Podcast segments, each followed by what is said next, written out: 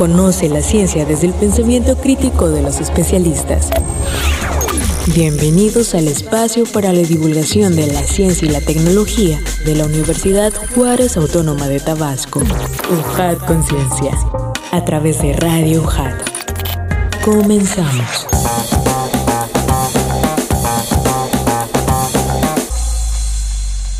¿Qué tal Radio Escuchas? Sean bienvenidos a un programa más de UJAT Conciencia. Nos da muchísimo gusto que estén en sintonía de Radio UJAT 107.3 FM Voz Universitaria y en internet en radio.ujat.mx. Les saluda con mucho gusto Adrián de Dios y de parte de la Dirección de Difusión y Divulgación Científica y Tecnológica de la Secretaría de Investigación, Posgrado y Vinculación, les damos la bienvenida a este su programa UJAT Conciencia. En este miércoles 17 de febrero estamos muy contentos porque tenemos muchísima información. Como saben, tenemos a nuestros invitados de lujo y por supuesto que tenemos redes sociales para que se comuniquen con nosotros. Pueden buscarnos en Facebook y Twitter como Ciencia y Tecnología UJAT. También pueden encontrar y escuchar nuestros podcasts de todos los programas y entrevistas anteriores en nuestro canal de YouTube. Estamos en Ciencia y Tecnología UJAT. Y bueno, como saben, tenemos información del ámbito internacional, así que vamos a escuchar estas noticias que le están dando la vuelta al mundo.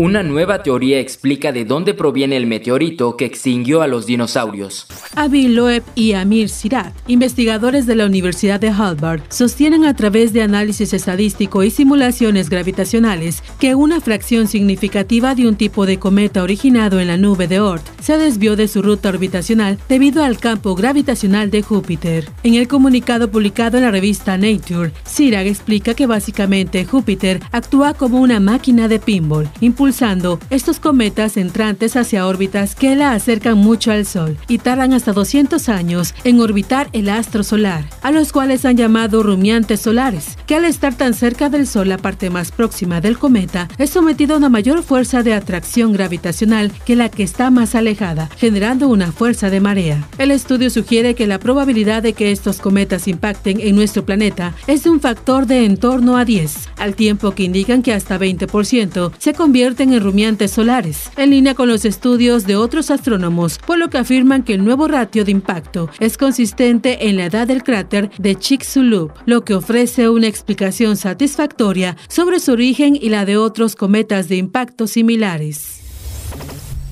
Eida, la primera artista robot de la historia, tendrá su propia exhibición en Londres. La primera artista robot humanoide del mundo, impulsado por inteligencia artificial y desarrollada por Ada Meller, presentará sus autorretratos en una exhibición creados mientras se miraba en un espejo.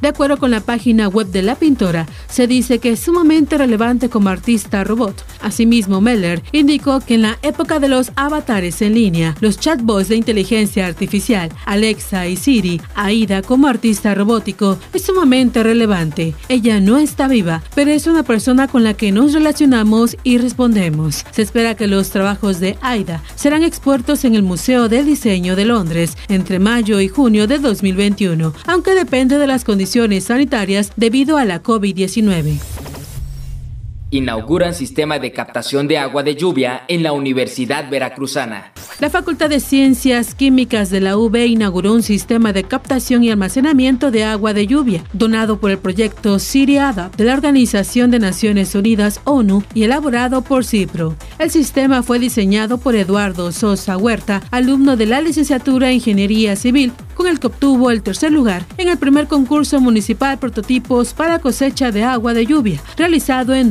2020. Este sistema está compuesto por una canaleta por la que desciende el agua de lluvia hasta un tanque separador de 200 litros que almacena la basura y el polvo, para después trasladarla a dos cisternas con capacidad de 5.000 litros cada una. Sara Ladrón de Guevara, rectora de la UV, señaló que este sistema de captación de agua se traduce en un nuevo paso en materia de infraestructura y sustentabilidad al tratamiento al vital líquido que es el agua. Gracias por continuar con nosotros, auditorio, y les decía que tenemos mucha información y precisamente una de nuestras secciones es las efemérides científicas que tenemos en esta semana y que de hecho pueden encontrarlas también en nuestras redes sociales. Si alguna se les olvidó y la pueden compartir, pues la pueden tomar de ahí. Muchísimas gracias. Efemérides científicas. El 15 de febrero de 1564 nace Galileo Galilei. Este astrónomo y matemático italiano realizó grandes descubrimientos en física y astronomía, aplicando el método científico y se considera uno de los padres de la revolución científica.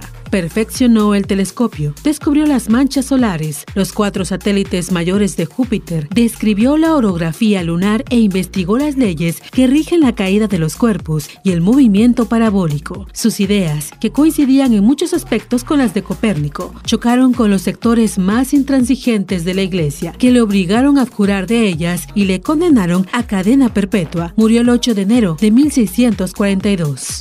El 18 de febrero se conmemora el Día Internacional del Síndrome de Asperger. Desde el 2007 se conmemora esta fecha en honor al cumpleaños de su descubridor, el psiquiatra austriaco Hans Asperger. La celebración pretende informar y sensibilizar a la sociedad acerca de este tipo de autismo que provoca un severo trastorno del ser humano y que es uno de los trastornos del espectro autista. El 19 de febrero de 1878, Thomas Alva Edison patenta el fonógrafo. Este invento era un sistema de grabación analógica que transformaba las ondas sonoras en vibraciones mecánicas mediante un transducir acústico mecánico. La primera pieza interpretada fue la popular canción infantil María tenía un corderito. Y el 20 de febrero se celebra el Día Mundial de la Justicia Social, determinado por la Organización Internacional del Trabajo desde el 2008 con el objetivo de apoyar la labor de la comunidad internacional encaminada a erradicar la pobreza y promover el empleo pleno, la igualdad y el trabajo decente, la igualdad entre los sexos y el acceso al bienestar social y la justicia social para todos. Y después de escuchar las efemérides, pues continuamos con el capítulo 2 de la Liga de la Salud, Prevenir. Conoce las actividades que realizan Marta y Franklin a favor de la salud de quienes padecen coronavirus. Este proyecto, como saben, es realizado por distintas instituciones del estado de Tabasco para reconocer la labor de todo el personal médico de limpieza y demás colaboradores que siguen ayudando para combatir el COVID-19. Vamos a escucharla.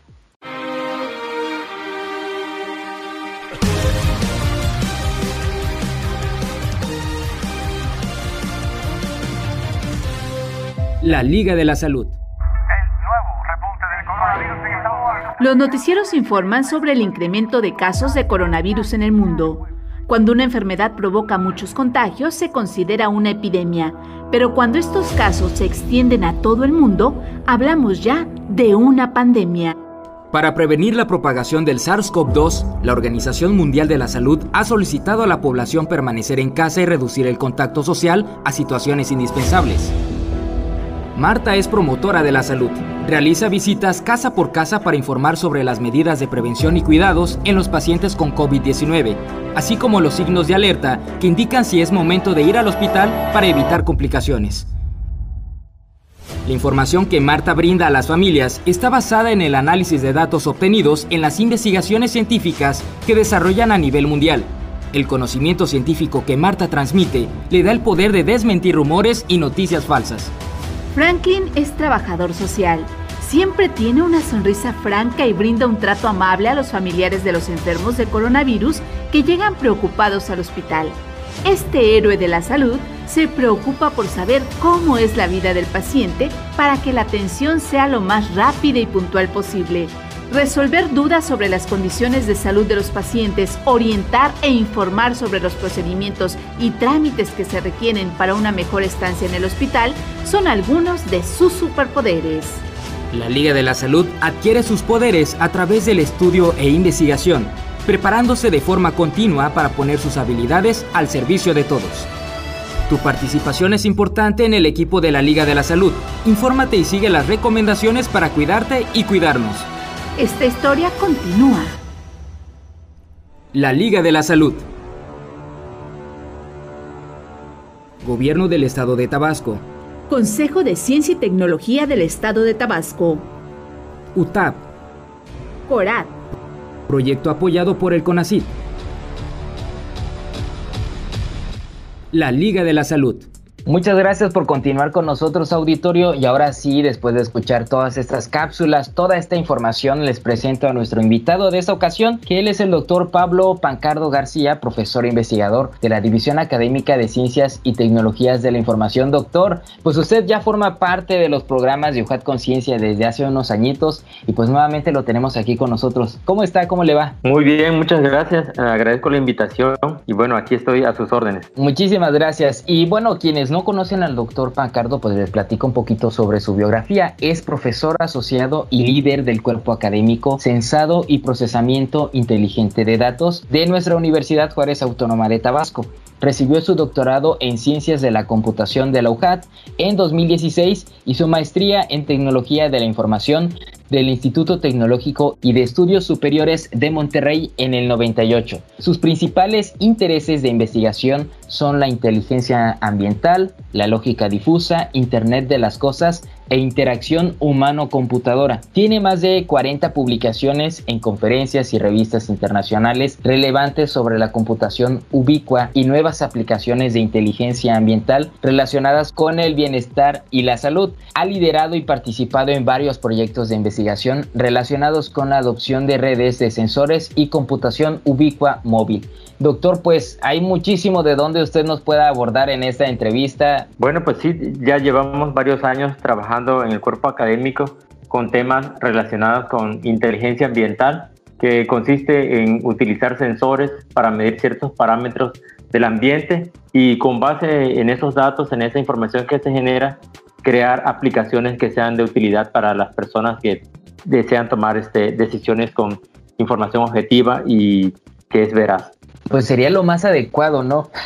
que en este, este ámbito, en este mundo donde necesitamos estar más informados y más en esta situación pandémica, pues es importante la labor que ustedes están desarrollando. Y precisamente hoy vamos a platicar sobre la investigación Sistemas Inteligentes para el Bienestar, la Salud y la Seguridad en Ciudades Inteligentes. Pero antes ya de adentrarnos en ese tema, con su permiso, doctor, vamos a escuchar esta cápsula de introducción donde conoceremos pues algunos puntos interesantes y de ahí nos vamos largo y tendido. Sistemas inteligentes para el bienestar, la salud y la seguridad en ciudades inteligentes. Los sistemas inteligentes se definen como aquellos que presentan un comportamiento externo similar en algún aspecto a la inteligencia humana o animal. Se caracterizan por su capacidad para representar, procesar y modificar de forma explícita conocimientos sobre un problema y para mejorar su desempeño con la experiencia. Esto les permite resolver problemas concretos, determinando las acciones a tomar para alcanzar los objetivos propuestos a través de la interacción con el entorno y adaptándose a las distintas situaciones. Los servicios de información actuales demandan sistemas con conciencia del contexto para apoyar la toma de decisiones. La conciencia del contexto implica adquirir información del ambiente, la ubicación, el evento que se suscita, los individuos que allí se encuentran, entre otros. Para ello, los sensores representan una opción factible y eficaz.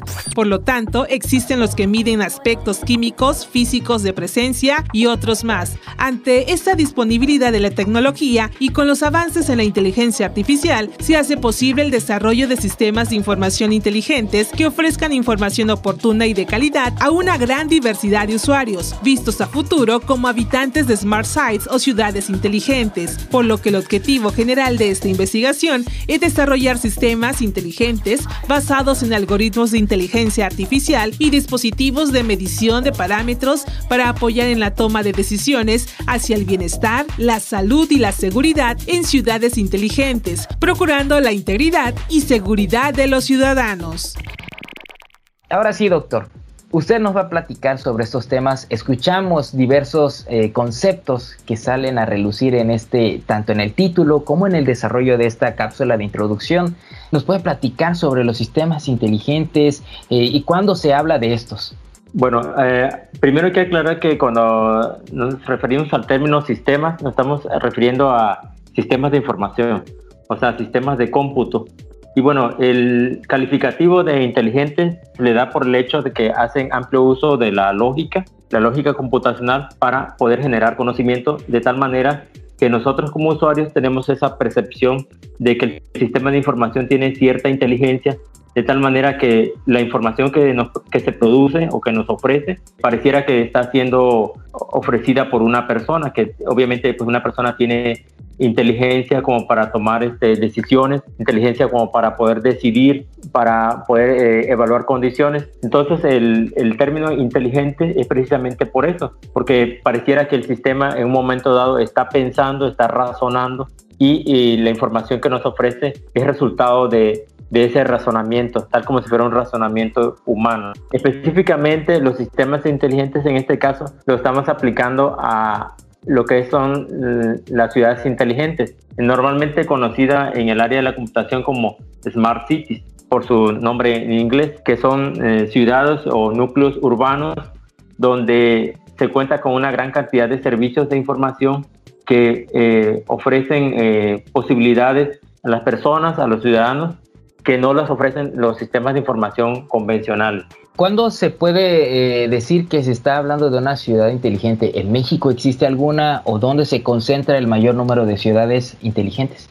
Bueno, en México específicamente tenemos que hay algunos esfuerzos en las grandes urbes, eh, específicamente la ciudad de Guadalajara, donde hay grupos de personas y también de, ya sea de la sociedad civil o investigadores y empresas que eh, hacen algunos esfuerzos por generar sistemas que son inteligentes de tal manera que los servicios que el ciudadano tiene, ya sea de transportación dentro de la ciudad o, ya sea de para realizar algunos trámites, eh, lo hacen a través de sistemas inteligentes. Aunque en México hay algunos esfuerzos, bueno, no es un desarrollo amplio. Obviamente los países más desarrollados en esto, pues son aquellos eh, que normalmente lideran temas de tecnología pues hablamos de, de, los Estados Unidos, de países de, de, Europa, Corea del Sur, que tiene un avance bastante importante en ciudades inteligentes, incluso tiene una ciudad dentro de su territorio que recibe eh, específicamente ese calificativo porque los ciudadanos que habitan en, e, en esa urbe están eh, rodeados de, de mucha tecnología que hace que su, su, vida cotidiana pues, sea soportada por servicios de información inteligentes y le hace una convivencia mucho más fácil. Inteligencia ambiental también nos sugería este término al inicio, doctor. Eh, ¿Qué relación tiene sobre las ciudades inteligentes? Bueno, inteligencia ambiental se refiere a que nos vamos a valer de sensores. Los sensores son estos dispositivos que son capaces de, de, tomar señales, de medir señales, parámetros, ya sea algo físico como la, la, temperatura o la humedad, o sensores que pueden medir movimientos, qué tanto movimiento está teniendo, digamos, un vehículo, o pueden medir aspectos de tipo químico, la calidad del aire. Entonces, la inteligencia ambiental hace uso de estos sensores de tal manera que se hace un sensado o una captura de cómo está el entorno. Por eso recibe el nombre de ambiente, ¿no? Entonces, a partir de ese ambiente que se va, eh, digamos, capturando a través de los sensores, se pueden producir eh, sistemas que eh, utilizan la inteligencia artificial para que esos datos que se capturan con sensores sean procesados y se pueda tener algún resultado dependiendo del objetivo que se tenga. Por ejemplo, si se quisiera saber cuál es la,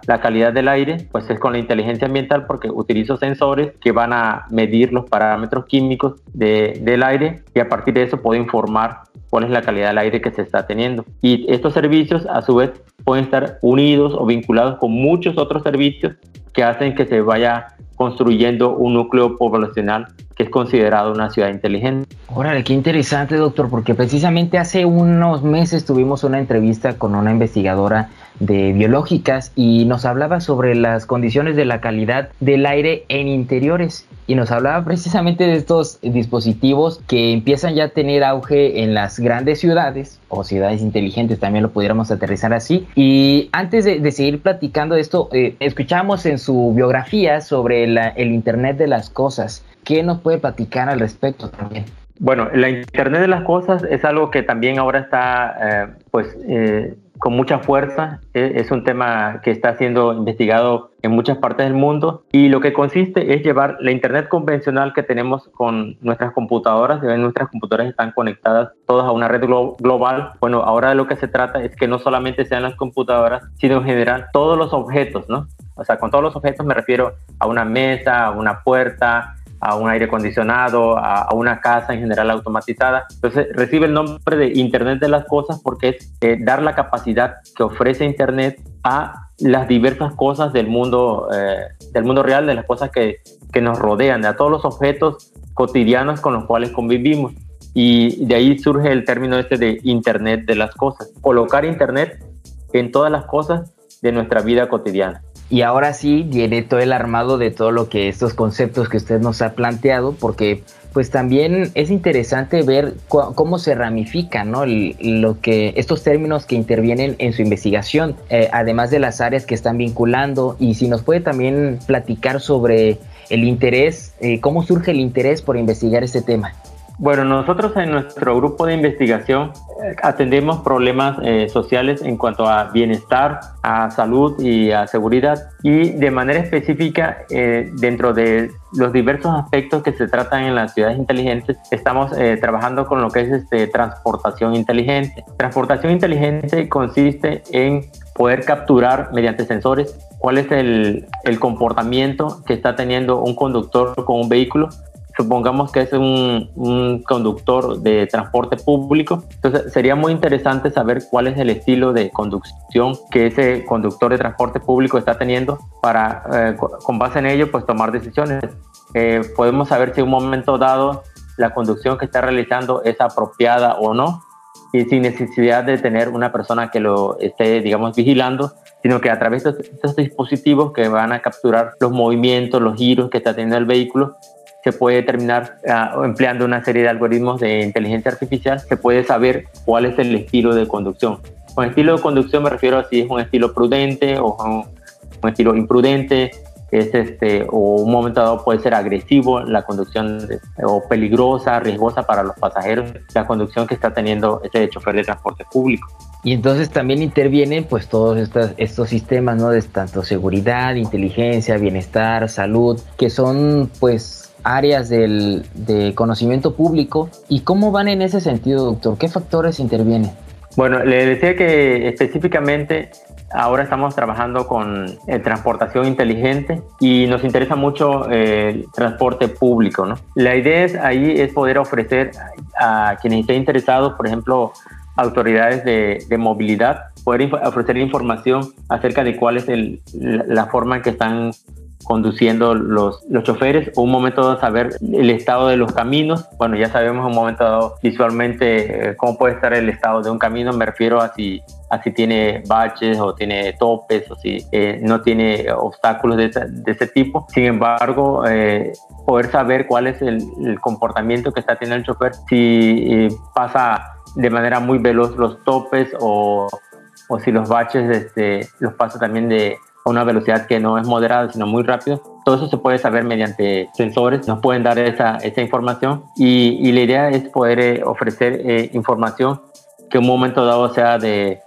de utilidad para quien, pues, para quien lo requiera o quien lo, lo necesita o considere que le puede ser útil para la toma de decisiones. Pues esperemos que en este sentido las autoridades competentes tengan ese interés, ¿no? También como usted nos ha dejado muy claro eh, sobre la transportación inteligente y que más adelante se puedan desarrollar más investigaciones. ¿Cómo se ha realizado ese trabajo? ¿Cómo lo han llevado a cabo sus eh, fases de investigación? Bueno, en ese proyecto de investigación intervenimos eh, tres profesores de la universidad, pero también estudiantes de licenciatura y de posgrado que están participando en el proyecto y bueno, eh, ellos de esa manera eh, desarrollan lo que son sus tesis, ya sea para obtención del título profesional o para un grado eh, de nivel posgrado.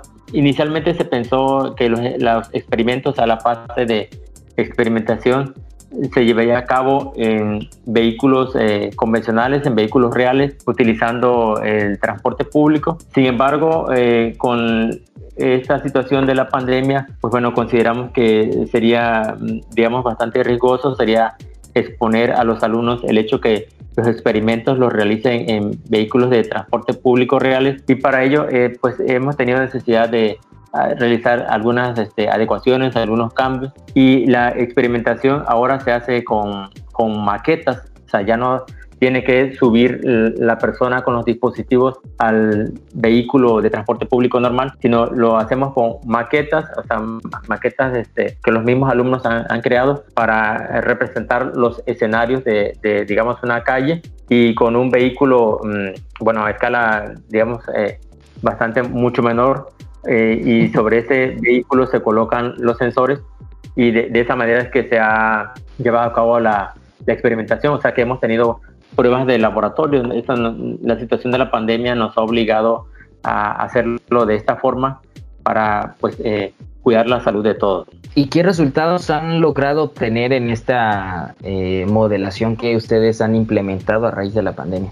Bueno, los resultados son muy positivos porque efectivamente hemos podido eh, comprobar que nuestra uh, propuesta en cuanto al empleo de, sensores, específicamente eh, acelerómetros y giroscopios, hacen posible que uno pueda determinar cuál es el estilo de conducción de, una persona, si pasa de manera imprudente topes, baches, si tiene, digamos, arrancones, frenones o tiene giros bruscos, sea derecha e izquierda. Entonces, eh, los resultados son bastante positivos, diría que ha sido hasta ahora un éxito y nos permite poder identificar de manera automática y sin necesidad de que una persona, digamos, visualmente lo observe o una persona lo determine mediante un sistema eh, de cómputo y usando eh, sensores se puede conocer cuál es el estilo de conducción de una persona.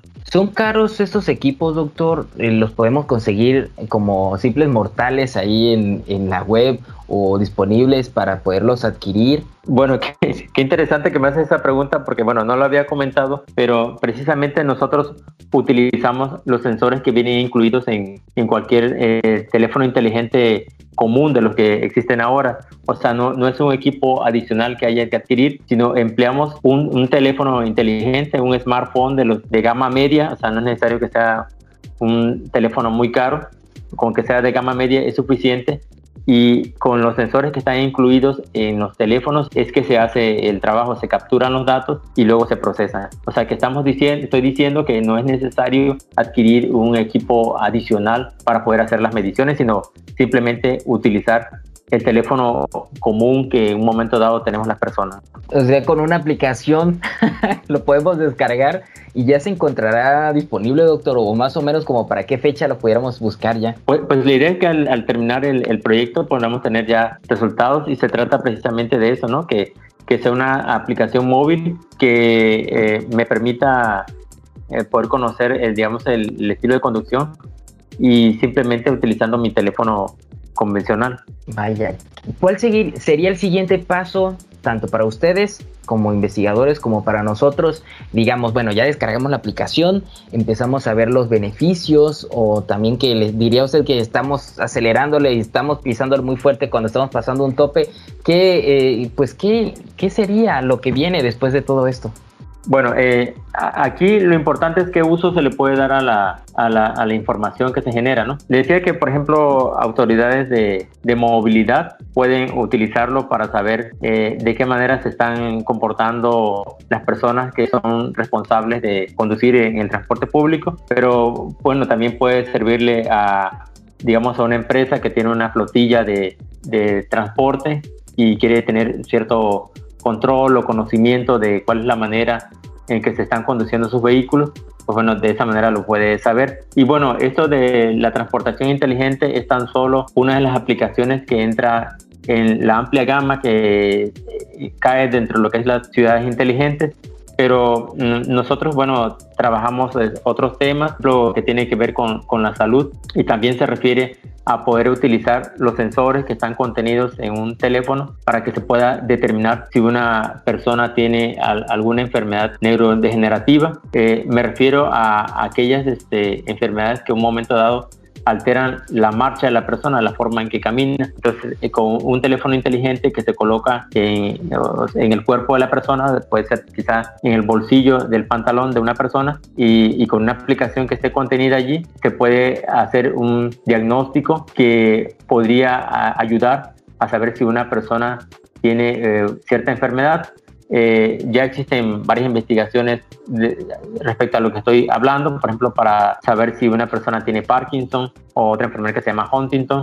Bueno, que han comprobado que el uso de, de un sensor contenido en un teléfono inteligente es suficiente para poder saber si la marcha de una persona se encuentra alterada, digamos, a la marcha normal, y de esa manera saber si tiene eh, algún problema que pueda indicar que tiene una, una determinada enfermedad degenerativa. Oye, doctor, qué interesante porque pues tenemos el celular ah, o sea, casi estamos atrapados en el celular, tenemos a un costado siempre, ¿no? Y, y siempre emiten como que las señales, ¿no? Y, que a través de esta inteligencia, a través de los sistemas inteligentes, pues que podamos utilizarlos para algo positivo. Y pues usted nos dice que esta es una pequeña parte, ¿no? Estábamos hablando de la transportación, ahora de la salud. ¿Cómo podemos llegar a ser una ciudad inteligente? Nos falta mucho como, como, pues como país como estado, como municipio en el caso de, centro?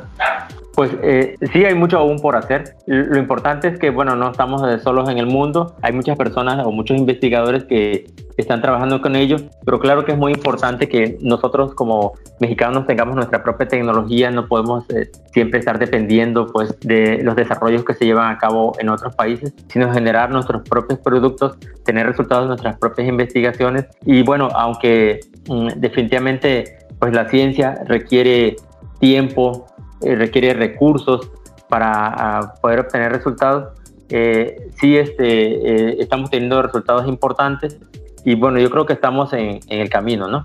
No somos un país desarrollado, eh, pero sin embargo tenemos resultados que son importantes y que pueden ir a la par de lo que se realiza en, otros países mucho más avanzados. Y hablando de esto mismo, doctor, hemos hablado de los beneficios, pero ¿puede existir algún efecto negativo o algún efecto colateral, por llamarlo así, de, en este sentido de la inteligencia? Se sabe, ¿no? Muchos han platicado de que en algún momento la misma, eh, pues, la misma tecnología nos va a rebasar y pues usted nos planteaba hace unos momentos que pues ya pueden ser hasta autónomos algunos sistemas inteligentes, ¿no? Bueno, eh, digamos el principal perjuicio que se le ve a este tipo de sistemas es en el aspecto de la privacidad. Eh, no lo veo por el lado de que nos vayan a causar, digamos, algún daño o a tomar cierto control sobre nuestras vidas, pero eh, el, detalle o el problema que yo le identifico es precisamente la privacidad, que al momento que se desarrollen estos sistemas, pues se puede tener o conocer eh, aspectos muy privados de nuestra vida, ¿no? Lo vemos ahorita con el GPS, que es el sistema de posicionamiento global, que se puede saber pues, en, qué punto estoy, cómo me he ido moviendo, en, qué lugar estoy en cada momento del día. Entonces, es lo mismo esto para, eh, si lo pasamos al tema este del, del transporte, pues eh, qué momento se podría conocer cómo me comporto mientras conduzco. Entonces, este, seguramente muchas personas eh, considerarán que esto es una invasión a, su privacidad. Pero si lo vemos por el lado de los beneficios, pues bueno, la idea es precisamente ayudar a, tener eh, una mejor calidad de vida, no precisamente a invadir la privacidad. Entonces yo creo que es dependiendo del uso que se le dé. Pero bueno, como usted dice, hemos ido aceptando poco a poco desde que tenemos un celular, desde que abrimos nuestra cuenta de correo electrónico, pues eh, quizás la tendencia mundial de ir eh, dejando todo pues algo más fácil, más accesible. Pero de eso seguiremos platicando en un momento. Está buenísima la charla. Esto es su Hat Conciencia. Chispas científicas. ¿Te has preguntado si en México existen ciudades con gran tecnología, consideradas como ciudades inteligentes? Mauricio Bausquela, especialista señor de vivienda y desarrollo urbano del Banco Interamericano de Desarrollo, BID, señala que desde el 2011 han apoyado a ciudades latinoamericanas y del Caribe en el desarrollo de estudios de gestión inteligente con el Instituto Coreano de Asentamientos Humanos y empresas como Cisco, Microsoft, IDOM, Everis, entre otras. En México, el desarrollo de este tipo de ciudades inicia en 2013, cuando el BID declaró como zonas inteligentes a cuatro ciudades. Maderas Querétaro, ubicada en el municipio de Santiago, Maderas fue la primera ciudad inteligente que comenzó a construirse en México. Su construcción inició en 2013 y actualmente desarrolla 100.000 viviendas en unas 400 hectáreas, además de 20.000 propiedades en la periferia. Tequila, Jalisco. Este pueblo mágico trabaja desde 2014 por cerca catalogado ciudad inteligente y espera concluir su proceso en 2040. Considerada la primera ciudad turística inteligente, las autoridades locales buscan impulsar la movilidad, la conectividad y los datos abiertos, y así poder replicar este modelo en otros pueblos mágicos del país. Ciudad Creativa Digital, Jalisco. Dentro de Guadalajara, este proyecto se desarrolla desde 2014 como una apuesta para favorecer a la industria digital y creativa. Contará con 380 hectáreas y albergará a 50.000 personas. Smart Puebla, localizada dentro de la capital del estado, propone un modelo de gestión urbana transversal que involucra movilidad, planeación urbana, equidad, energía, medio y gobierno abierto. Cuenta con el Instituto de Educación Digital del Estado, entre otros. Para más información, puedes visitar el sitio web www.deloitte.com diagonal mx. Síguenos en nuestras redes sociales para más contenido como este.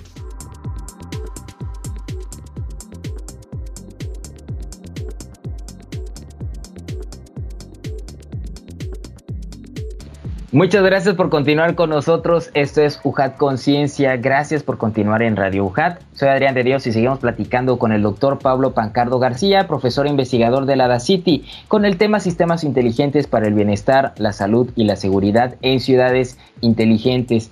Y pues nos venía platicando, fíjese que me quedé con una palabra que usted dijo, los prejuicios que tenemos como ciudadanos, pues también nos hace pensar en, uno de los temas, hay, una serie, les platico también en Netflix, que se llama Conexiones y que precisamente hablan sobre eh, las ciudades inteligentes en donde pues a través de una pequeña tarjeta pues tiene uno acceso que sea tu matrícula de coche, eh, tu identificación, tu cédula profesional, todo al alcance de la mano y eso también ayuda a reducir eh, pues la contaminación, ¿no, doctor?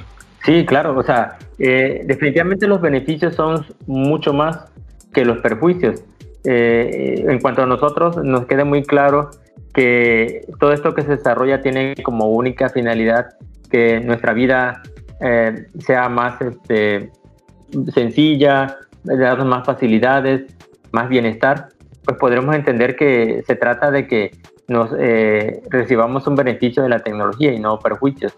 Y hablando de este mismo estudio, ¿se puede replicar en otros escenarios? Tal vez eh, pues llevarlo después de la pandemia a, otra, a otro municipio. Eh, ¿Qué más pudiera hacerse con este, eh, este excelente estudio, doctor? Bueno, definitivamente una vez que termine la pandemia será muy interesante hacer las pruebas no solo a nivel laboratorio, sino en situaciones reales, para que, eh, digamos, el producto que se está construyendo sea algo completamente validado y sea probado en, escenarios reales, porque eh, hacer pruebas a nivel laboratorio, pues bueno, no, no es lo mismo que hacer este, las pruebas en un escenario completamente real. Sí, claro. ¿Qué más nos falta a nosotros como ciudadanos entender eh, en este tipo de temas y que usted considere que es invaluable para el desarrollo, pues, como sociedad, como tabasqueños? Bueno, pues yo considero que hay que tener este muy claro que la tecnología siempre debemos usarla en nuestro beneficio, que se trata precisamente de que todas las bondades que nos ofrecen los avances tecnológicos podamos emplearlos para tener eh, una calidad de vida mayor y que la participación de todos en cuanto a la aceptación de la tecnología, pues siempre trae beneficios. Y, bueno, tener mucho cuidado eh, también, ¿no? De que lo que se eh, utilice, pues bueno, no sea en perjuicio de nadie, sino sea para beneficio de la sociedad en general. Sí, claro, ¿no? Que vayamos entendiendo y comprendiendo todos estos temas. Vamos a pasar a una sección que pues es muy importante también para nosotros conocer pues una bibliografía científica que nos pueda recomendar o que sea muy importante en el desarrollo de sus investigaciones. Bibliografía científica. Bueno, y quiero comentarles que en el año 2018 nuestro grupo de investigación tuvo la oportunidad de elaborar un libro en el cual participaron eh, eh, autores de diversos países, o sea, de muchos países del mundo, y a partir de la colaboración eh, nuestra, así como de todos estos investigadores, fueron investigadores de diversas universidades del mundo, se editó un libro en una editorial muy importante a nivel mundial que se llama Elsevier y, es un libro que está disponible en, Amazon y trata precisamente sobre aplicaciones para el bienestar y la salud y que utilizan datos obtenidos a partir de sensores y el procesamiento inteligente de estos datos. El nombre del libro, bueno, está en inglés, se llama Intelligent Data Sensing and Processing for Health and Wellbeing Application. Eh, este libro, les decía, está disponible en Internet y puede eh, adquirirse allí y es resultado del trabajo de, de, mucho tiempo y de la participación de investigadores de diversas partes del mundo y nosotros aquí en UJAT tuvimos la oportunidad de fungir en el papel de, editores, de hacer todo este proceso de invitar a, los, eh, a la comunidad en general científica a participar a partir de un del tema que se les expuso. Eh, luego eh, recibimos una participación bastante nutrida de investigadores con propuestas de capítulos para formar ese libro. Se armó un comité que hizo el trabajo de validar y verificar la calidad de lo que se proponía por cada uno de los grupos de investigación y a partir de, esa selección de los trabajos más relevantes y más importantes, pues se construyó eh, ese libro, ¿no? Entonces, ese libro representa un logro muy importante para nosotros como investigadores mexicanos que tuvimos la oportunidad de coordinar ese trabajo y que ahora se encuentra disponible a nivel mundial. Bueno, pues nosotros también maravillados porque una producción de la, de la universidad, de nuestra casa Juchimán, pues tenga ese reconocimiento, como usted lo ha mencionado, a nivel mundial. Y pues aquí nada más el dato para los, eh, el, dato en español es detección, usted me corrige doctor si es, está bien o está mal, detección y procesamiento inteligente de datos para aplicaciones de salud y bienestar. Y ahí viene el título, sistemas inteligentes centrados en datos, inteligencia recopilada por sensores. Eh, ¿Está correcto el, si el nombre? Sí, sí, es correcto, esa sería la traducción en, en español. Aunque el libro se encuentra disponible eh, únicamente en inglés. Ah, pues miren, está bastante bien porque además es, eh, nos permite pues ir adoptando esas habilidades de poder desarrollar nuestro entendimiento del inglés y sobre todo pues conocer el aporte que ustedes han realizado y esperemos que pues tengamos la oportunidad de conocer los resultados de esta investigación, también conocer lo que venga después de, de la pandemia y que nos puedan compartir pues estos resultados con base a esta investigación, doctor. Claro que sí, así será. Pues muchísimas gracias. ¿Algo más que nos quiera compartir? ¿Qué más sigue en su desarrollo académico y científico? Bueno, pues en nuestro cuerpo académico eh, está muy interesado en estos temas y, y, bueno, seguimos trabajando en ello y muy entusiasmados y esperamos que nuestros resultados pronto puedan ser divulgados. Pues muchísimas gracias, doctor. Y pues nos despedimos. Muchísimas gracias a todos, auditorio, por habernos acompañado. Si quieren también comentarnos, pues lo pueden hacer a través de nuestras redes sociales. Búsquenos en Facebook y Twitter como Ciencia y Tecnología UJAT y escuchen nuestros podcasts que se llevarán una gran sorpresa con los temas grandiosísimos que nuestros investigadores desarrollan en sus, en sus divisiones académicas. Y pues nos despedimos, tuvimos invitado al doctor Pablo Pancardo García, profesor investigador de la División Académica de Ciencias y Tecnologías de la Información. Doctor, muchísimas gracias por habernos acompañado. Al contrario, agradezco mucho la invitación. Muchas gracias. Y bueno, de parte del equipo de producción de la Universidad Juárez Autónoma de Tabasco, a través de la Secretaría de Investigación, Posgrado y Vinculación y la Dirección de Difusión y Divulgación Científica y Tecnológica, nos despedimos. Soy Adrián de Dios, quédense en sintonía de Radio UJAT 107.3 FM Voz Universitaria y los invitamos a que nos escuchen en una próxima emisión donde tendremos a un invitado o una invitada más compartiendo su conocimiento científico. Recuerden, UJAT, estudio en la duda, acción en la fe. Excelente tarde. Encuentra más contenido en redes sociales. Síguenos en Facebook, Twitter y YouTube como Ciencia y Tecnología UJAT. Esto fue una producción de la Secretaría de Investigación, Posgrado y Vinculación con el Centro de Comunicación y Radio UJAT. Los esperamos en la siguiente emisión en UJAT Conciencia.